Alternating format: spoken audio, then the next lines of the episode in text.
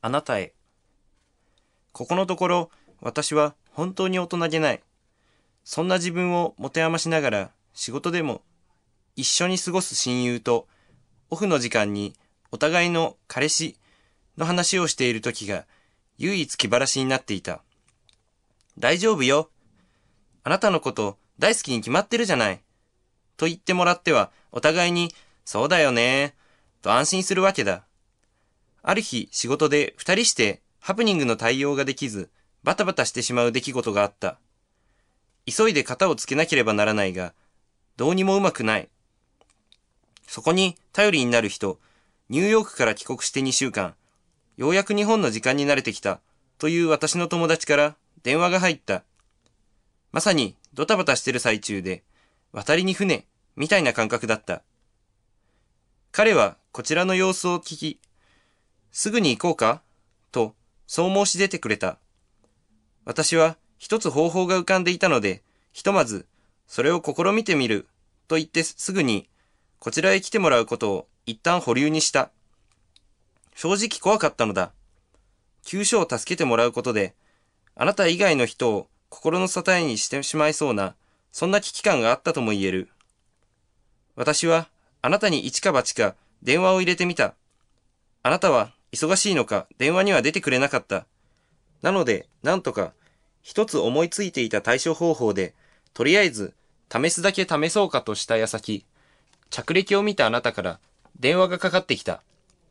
事情を話すと、あなたは、たまたま仕事の都合がついたようで、今すぐ行くよ、と言ってくれた。思いがけないことだった。私は電話で指示してもらえば、とだけ期待していたので、まさか飛んできてくれるとは、思いもしてなかったのだ。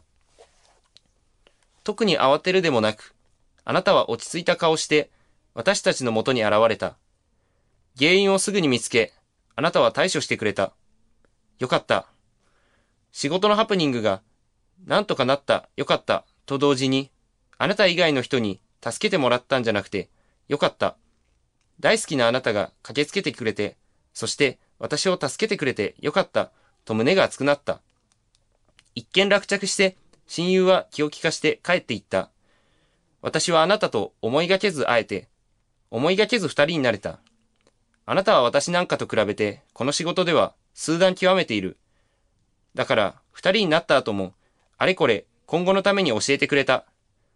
すっかり夕暮れの時刻になり、返したくない。って、そう思った時、あなたは、この後も予定がないというので、私は何日も待っていたデートができた。私たちは久しぶりに、ゆっくり抱き合えた。私ね、あなたに今、しっかり繋ぎ止めてほしいの。なんだか自分で勝手にいつも撃沈してしまって、その隙を男友達に惹かれるのが怖い。ねえ。決して他の人に気があるわけじゃないの。あなたのことしか愛してないし、気持ちの上でも裏切ったりしてない。だけど、どうしてだか怖いの。もし夢で見たみたいに、あなたの心が私以外のものにあって、私のことなんか二の次だったら私を一番にするからと、寂しさの不意を惹かれたからって、私に限ってそれはないって思いながら、いつか捨てられるんじゃないか、の心配が妙な不安までさせてるんだもの。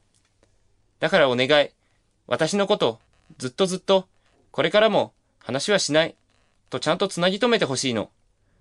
ねえ、大好きだからなの。言葉にうまくできなくて、仕事の後、いつもの部屋へ行った時、私はあなたに強く抱きついて、離れないでいた。ねえ、あなただけ大好きなの。